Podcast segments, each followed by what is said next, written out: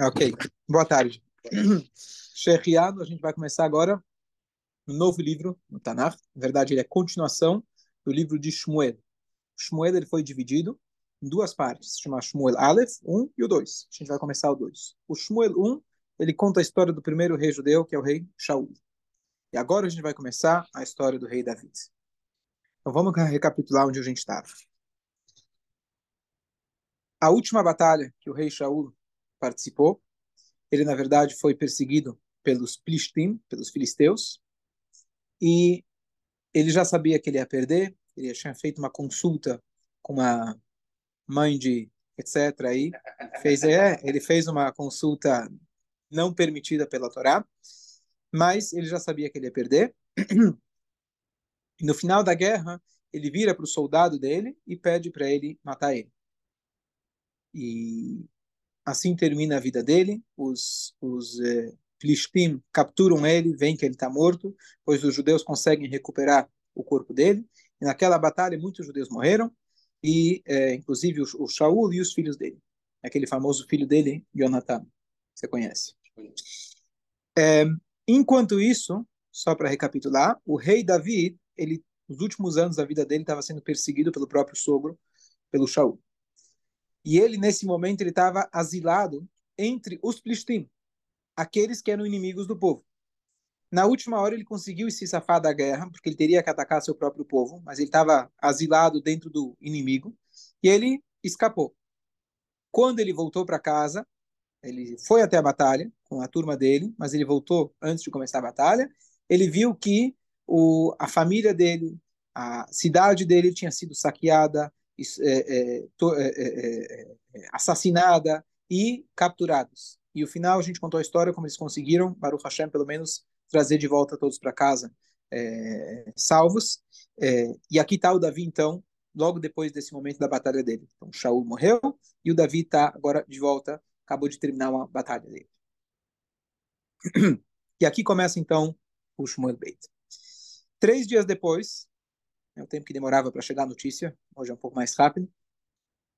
Um homem, de repente, aparece na cidade de Tziklag. Tziklag é onde estava o Davi, aquela cidade que foi massacrada.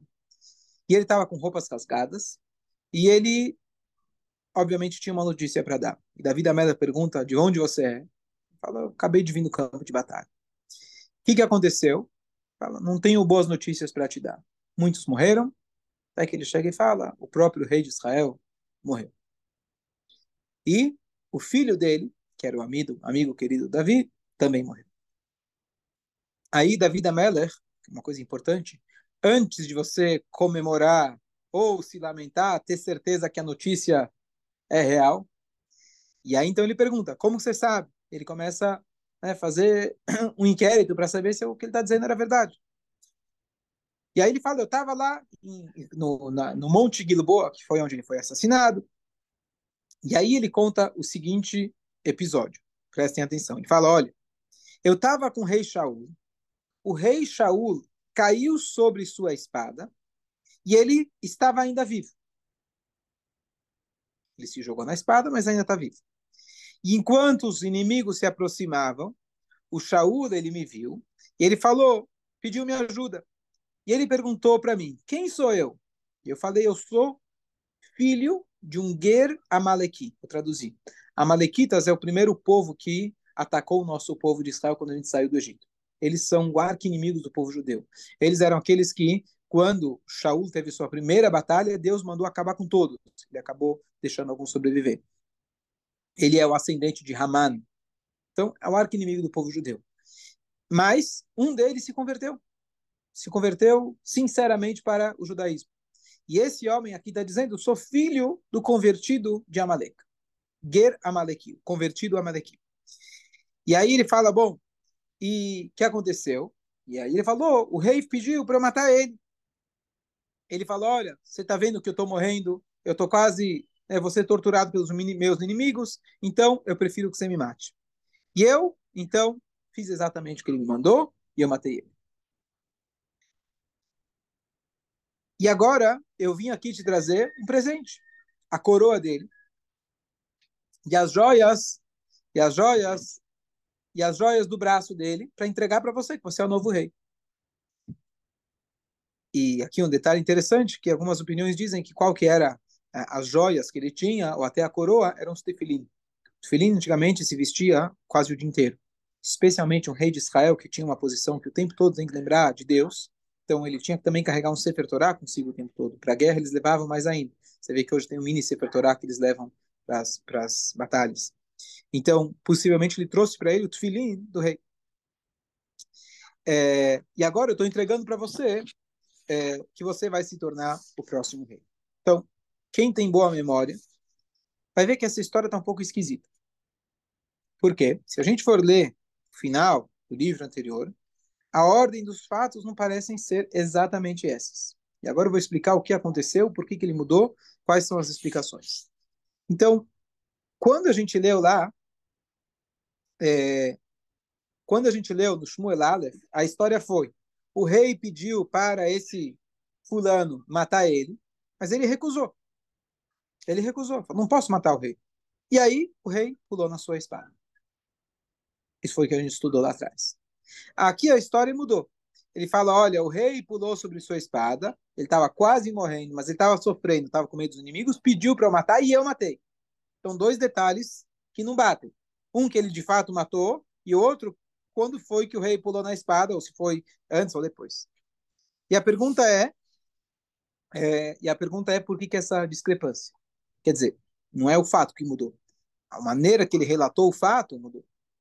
Então a gente pode sugerir que teve, digamos assim, um mal entendido, talvez, digamos assim, agora explicou melhor o que de fato aconteceu, mas aqui tem uma hipótese, hipótese não, uma interpretação dos comentaristas muito interessantes. David, David, o finalzinho do show, o começo David.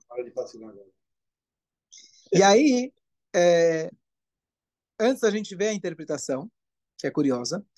O David Ameller, quando ele ouviu falar isso, ele fala: Bom, então quer dizer que você matou o rei de Israel? Bom, então você vai ser morto. O cara veio, deu a notícia, fez a pedidos do rei, e o Davi fala: Bom, então você foi condenado à morte. Ele manda matar esse indivíduo. O que deixa a gente ainda mais espantado. Peraí, o homem veio até aqui, se demorou três dias, quer dizer, ele caminhou três dias para te dar a notícia, ele fez a pedido do rei, se o rei pediu, você faz. O que está acontecendo com essa história? Está um pouco estranho. E ainda ele verte a história. Mas essa é a história aqui relatada. É, enquanto isso, Davi Amela rasgou as roupas. E aqui vamos parar e comentar uma coisa que não dá, não cabe na nossa cabeça. Mas o Davi Amela, de fato, sim, lutou pela morte do homem que estava perseguindo ele por anos e anos. Ele realmente ficou chateado que o rei de Israel morreu pelo pelo Shaul, por Shaul ser um tzadik, e mesmo que ele estava sobrevivendo é, com dificuldade por causa das, dessa perseguição do Shaul, ainda assim ele realmente ficou chateado pela é, morte do Shaul. Então, sogro. Sogro é motivo para quê? Para matar a, a, eu, a, a, a, o, o, ah, uma piada boa, vamos lá. O homem foi visitar a sogra no hospital, ela estava muito doente, ele volta para casa. E aí o, ela chega e a esposa, não, como tá minha mãe? Fala, olha, ela vai voltar para casa, vem para cá. Vai voltar para casa? falei com o médico agora há pouco. Não, ela falou para mim, espere o pior. Só para. Vamos lá, qual foi a pergunta? Eu estava concentrado na piada. Hã? Pelo um rei de Israel, normalmente, se eu não me engano, você fica de luto, sim. Um rei de Israel na posição antiga, tipo Davi Améler, Nasci. Não, não, não, não, por ser sogro, não. Sogro, não. É, não, não sogro não faz parte das. Às vezes. Não faz parte dos parentes mais próximos de sangue, etc. Sim, sim. Só que o luto por um rei, não sei se todo mundo tem que seguir os sete dias, os 30 dias, um ano, não é igual, mas você tem pelo menos é, demonstrar publicamente, rasgar tua roupa, etc., para alguém de uma posição tipo um rei ou um, é, um líder do povo de Israel. Então, está escrito, a Torá conta que o povo de Israel chorou por Moshe 30 dias, quer dizer, eles se lamentaram, se choraram, etc. Então, sim. É, mas ele era rei também, ia ser rei. Calma. Então, um rei por um rei. Tá bom. Ótimo, mas ele está mostrando, não, não, dando exemplo. Porque pelo outro rei. Então, a primeira coisa para a gente apontar aqui é, quando a Torá conta para a gente essas histórias, é, quando é para criticar, a Torá não poupa, a Torá critica e fala e conta todos os, os, os eventuais erros, etc. Mas a, aqui a Torá está contando para a gente que esse Davi da Mela, que ele foi capaz de se lamentar por alguém que odiava ele. Então, por mais que é difícil a gente minimamente até talvez entender, mas muito menos se comportar dessa forma, mas o exemplo que a Torá está dando para a gente que é possível que alguém que faz o mal para você, Deus nos livre, alguém que quer o teu mal, alguém que te persegue, você fazer um trabalho interior de você ainda conseguir não odiar aquela pessoa. Já me episódio chuvar para ele. Inúmeras vezes, inúmeras vezes. Mas agora eu poderia, ufa, finalmente, ele morreu, acabou. Não fui eu que matei ele. É, acabou, pronto. E agora você é o rei de Israel? Olha que boa notícia. Tem, tem uma, uma, uma situação na Allahá, Deus nos livre, mas quando alguém ele recebe a notícia, Deus nos livre, teu pai morreu, ele deixou uma herança para você enorme. Então tem duas brachot que você faz. Tem a brachá Dayana Emet, e tem a brachá que você faz, a Tov Ametiva, aquele que fez o bem, que agora você ganhou uma boa herança. Não sei se tem um valor mínimo, etc. Mas, ao mesmo tempo, por mais duro que seja a notícia, etc., mas ela trouxe consigo uma boa notícia. Uma coisa não anula a outra. É, então, o Davi da Mela estaria com certeza feliz em ficar o rei, etc., se tornar o rei. Mas, aqui, pela mensagem, a ideia é a gente tentar tirar lições daqui. Da gente conseguisse trabalhar, que mesmo alguém que quer Deus nos livre do teu mal, alguém que te perseguiu etc., você fazer um trabalho tremendo interior de tentar julgar, como a gente falou anteriormente, que ele foi tomado por um espírito, ele não entendeu a situação, ele tem ciúmes, etc.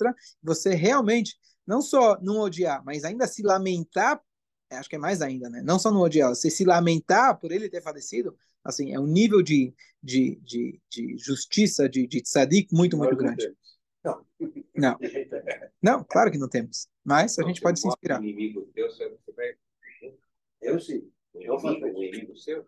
Inimigo eu não tenho inimigo. Eu piso em si. Mas não tenho então, inimigo. Aí, ó, era inimigo. Não, ele é de outra, ele é rei da Deus. É, pero eu piso em si. É, é, vamos lá. Então, vamos voltar agora à discrepância da história. Então, mais uma pergunta que surge é: por que, que o rei David foi tão rigoroso com esse homem que veio dar a notícia? Ele matou o rei. Pode até ser que foi um erro, vamos supor que foi um erro, mas foi a pedido do rei. Ele veio te ajudar. Imediatamente, em vez de agradecer, você manda matar o cara. E de fato, matou ele. Então, sim. Então, é, tem algumas opiniões. E aqui ele traz uma opinião de Midrash não tão conhecido, mas é um midrash autêntico, verdadeiro, a respeito dessa, desse, dessa, dessa, desse episódio. Então, ele diz aqui que apesar que a Torá conta, descreve ele como é, o filho do Ger, a Malequita, etc., a história, na verdade, não foi essa. Quem era esse homem? Era um homem, não era um estranho, nem para o Davi e nem para o Shaul. Ele era ninguém menos que o próprio Doeg. E se você lembra do Doeg, ele era aquele conselheiro muito sábio, extremamente conhecedor de toda a Torá, se apresentava como um grande tzadik, só que ele era exatamente o contrário. Ele sempre incitava, por exemplo, ele que incitou o Shaul a perseguir o David, de várias formas. Ele que incitou o Shaul para matar todos aqueles Koanim.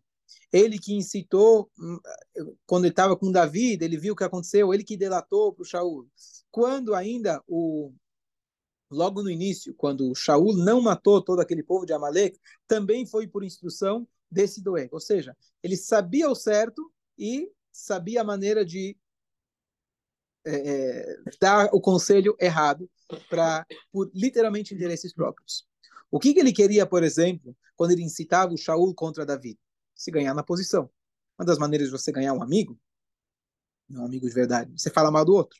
Então vamos se juntar para falar mal do outro. Opa, aí eu ganho é, graça nos olhos do outro. Isso não é uma maneira adequada de se fazer, mas é o que ele achava, o que ele fazia para se promover. O que, que aconteceu agora? Que de repente ele veio dar a notícia para o Davi. Veio fazer um favor para o Davi, ele gostava tanto do Davi, Queria se aproximar e Bom, o político anterior perdeu as eleições. O que, que eu preciso fazer? Correr para o próximo. Tá certo? Com um bom político, eu vou dançando aonde me interessa. Então, se o Shaul morreu, ele já sabia e muito bem quem seria o próximo rei. É bom agora eu mudar a história. E agora virar amigo do Davi. Pelo menos, talvez ele não vai me promover, mas pelo menos para me poupar minha vida, porque eu sei que assim que ele assumir, ele vai mandar me matar. Porque ele merecia a pena de morte de várias, por vários fatos, principalmente o último que ele tinha mandado matar, incitou a morte de todos aqueles Koanim, do povo judeu, etc. E, o que na verdade acabou causando, isso acabou é, trazendo a derrota do povo judeu nessa última guerra. Então não foi só a morte direta que ele causou, mas a indireta também, tudo por culpa dele, orientação dele. ¿Y cómo se salvó? Hã? Si el propio rey él le mató y la guerra perdieron, ¿él ¿cómo escapó? Ele se salvou. Uma boa pergunta. A Hashem também matou todo o Egito e deixou o Paró sobreviver para contar a história e para ver até fazer sabía Eu, eu, assim, a gente não sabe os, os- os- as contas de Hashem, mas com certeza para dar para a gente uma lição. Provavelmente para deixar Davi É. Resolver. resolver. Para Davi resolver. Tá bom? Boa. Fala. Conocía do él. pues. Opa! Oh, esse, esse ele conhecia bem. É. E aí, conforme essa explicação, então o que acontece? Então agora já dá para entender por que ele veio dar essa notícia. E aí, quando ele conta a história, ele inverte um pouco os fatos. Por quê? Porque ele quer ganhar favor aos olhos, quer ganhar pontos lá com o Davi. Então o que, que ele diz? Então na consciência dele, ele pensava que, bom, o Davi nesse ponto já está cheio do Shaul. Se eu falar para ele que eu matei o Shaul, opa, eu sou amigo dele. Até agora eu era amigo do Shaul, mas agora eu facilitei a morte dele. Então, por isso ele inverteu a história. Ele contou que ele matou, que de fato não tinha matado. E é, por ordem do rei. Então, olha, eu matei aquele homem que estava e ainda ele fez o favor de dar a notícia. Então, eu vim aqui te ajudar. Então, ele tinha agora, dá para ver que ele era sábio, esperto e um bom né, manipulador. Então, agora, e mais um detalhe, é, o, o Midrash ele conta para gente que antes de do, do Shaul morrer, ele teve um diálogo com o mentor dele. Era um mentor espiritual, sabe? Ninguém nega que ele era sábio. E o Doe, e o, o Shaul, ele começa a se lamentar, ele fala: Olha, eu acho que eu estou perdendo a guerra porque eu acabei de matar os Koanim, uma história lá com Davi, etc. E o Doeg fala: Não, não é por isso. Tem outro motivo que você, tá, você vai morrer. É porque lá no início você não matou o povo de Amalek. Jogou, a, jogou a, assim, a, o cara tá nas últimas, ainda se, o cara tá tentando se arrepender, cara não, o Shaul tentando se lamentar pelo que ele fez, etc. Não, é isso mesmo, você, você pecou aí, merece mesmo, certo? É, e aqui, é, e esse relato ele contou para o David, e aí entra essa, a ideia do Amalek que surgiu. Antes a gente falou que era um Amalequita, descendente de Amalequita, então não teria nada a ver com Doeg. Doeg não era Amalequita. Mas a ideia do Amalequita que surge, na verdade, conforme esse Midrash, não é que ele era um Amalequita. Ele culpou a morte do rei por ele ter poupado os Amalequitas. Essa é a explicação do Midrash. E aí o David, David Amelach, então, agora dá para entender por que ele mandou matar o homem. Porque ele não comprou essa não comprou essa, essa história toda, não comprou a versão. O homem já merecia a pena de morte e ainda e ainda ele falou: peraí, você ainda jogou a culpa nele? Você teve a coragem de falar para o rei, você se fez o papel de Deus e falar para ele: você é culpado por isso? Então você realmente merece pena de morte. E mais um detalhe importante, que na lei judaica, de maneira geral, quando um tribunal, Deus nos livre, vai condenar alguém à morte, precisa ter testemunhas e advertência e é quase impossível de você realmente matar alguém. Um rei de Israel, ele tem o direito, mas esse direito é como se fosse até um dever certas vezes, porque ele precisa se impor. Então, de repente, se alguém maltratou, desculpa, o rei minimamente, às vezes ele precisa até agir dessa forma. E mais um detalhe interessante. Quando um rei de Israel fala, me mata, então, a gente discutiu outra vez sobre a questão do suicídio, se foi ele que se matou, etc. Deus nos livre, etc. Mas o rei de Israel mandou você fazer alguma coisa e diminui a sua imagem. Então, por exemplo, o rei você manda, passa na frente, né? pode entrar primeiro. O rei fala, não, não, pode passar. Ele pode abrir mão. Então, se é uma questão minha pessoal, eu sou mais importante que você, eu posso falar, bom, eu sou mais importante, mas hoje eu abro mão da minha importância. O rei, ele representa Hashem. Ele abrir mão, ele não tem direito de abrir mão do cavoto, porque o cavoto que eu dou para o rei não é para o rei, é para quem ele representa, ele representa Hashem. Se Deus quiser, no Shur, Shabbat à tarde, estava preparando-se hoje, que falar sobre respeitar os pais. Se um pai pode abrir mão falar, não, pode sentar no meu lugar. Depende. Se ele está representando Hashem, ou se ele está representando alguém que fez um bem de trazer você para o mundo. Então depende. O rei, ele não pode limchol al kevodó. Aqui, muito menos. Além de estar tá matando alguém, que a gente entrou na discussão se poderia, não poderia, etc.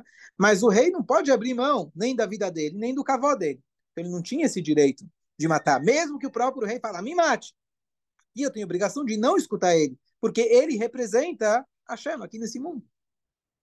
Por que esse que está mentindo, a gente, a gente falou, tem as duas versões, a gente não sabe de fato o que aconteceu. Por essa resposta. Conforme o relato dele, do Doe, que ele matou o rei, é mais um motivo. Por ordem, por ordem do rei, não importa, mas mais um motivo para o Davi Abela condenar ele à morte. Mais um entre, entre os outros. Mas o próprio Davi pode Sim, mas o Davi, o, o, rei, o rei ele vai delegar, ele não vai, não vai colocar as mãos dele diretamente. E também tem o fato de o, o mandamento de não matar tá na Torá, tá? estaria acima. Sim, boa, boa, perfeito, rei. perfeito. Vou respeitar, ah, respeitar sim, a Torá sim. É mais do que Aí a gente, a gente comentou na, naquele outro último tour, a gente falou que isso aqui talvez seria uma exceção, que ele, talvez ele estaria é, ele morrendo nas mãos dos filisteus, talvez seria uma profanação para o nome de Deus. A gente deu algumas possíveis interpretações. Então, além disso, assim, no, normalmente, se alguém fala, não, me mata, e tudo bem, você não é dono da sua vida para você falar para alguém te matar. Se você matar ele, você está 100% culpado. Ah, mas ele falou. Ele não tem esse direito, ele é a imagem de Hashem. Mas, além disso, a questão do kavod, quer dizer, isso também, ele também não teria direito de abrir mão do kavod dele. Então, de todas as formas, ele merecia, merecia a pena de morte. E aqui a gente agora entende a história de uma maneira completamente diferente. Quem era esse esse portador das notícias? É, e porque é, exatamente. Então, então aqui já tem uma lição de quando a gente sabe que as palavras da Torá são infinitas infinitas interpretações. O que eu falei foi uma delas. Mas muitas vezes a gente lê a Torá a poxa oh, Davi foi foi muito severo mandou matar a gente não entende, a gente já vai julgando, apontando dedos. Então, quando a gente vai estudando um pouco mais, você vê que a história não foi exatamente como eu entendi. Tem muito mais detalhes e é, acho que é uma lição para a gente. É, ele não foi tão inteligente como ele pensava. É. Ele, ele é, foi a última cartada dele. É. Porque se ele não fizesse nada, com certeza ele ia ser morto. Ele já estava condenado. Então, deixa eu tentar. O não você já tem. O não você já tem. Ok. E agora a gente vai começar, então, a, a contar da própria vida de David, uma vida de bastante luta, bastante resiliência. A gente vai falar sobre um Teilim que ele compôs. Logo em seguida, ele compôs um Teilim lamentando a morte do Shaul e a morte do grande amigo dele, Jonathan, que ele tinha um amor incondicional, infinito pelo por esse amigo dele, e agora ele estava se lamentando tanto pela morte do rei de Israel e tanto pela morte do cunhado dele e amigo Junto, na guerra, ele morreu no Rio da Batalha. Ok, boa tarde a todos. Boa tarde. Foi. Você vê a outra versão, você já muda o pensamento em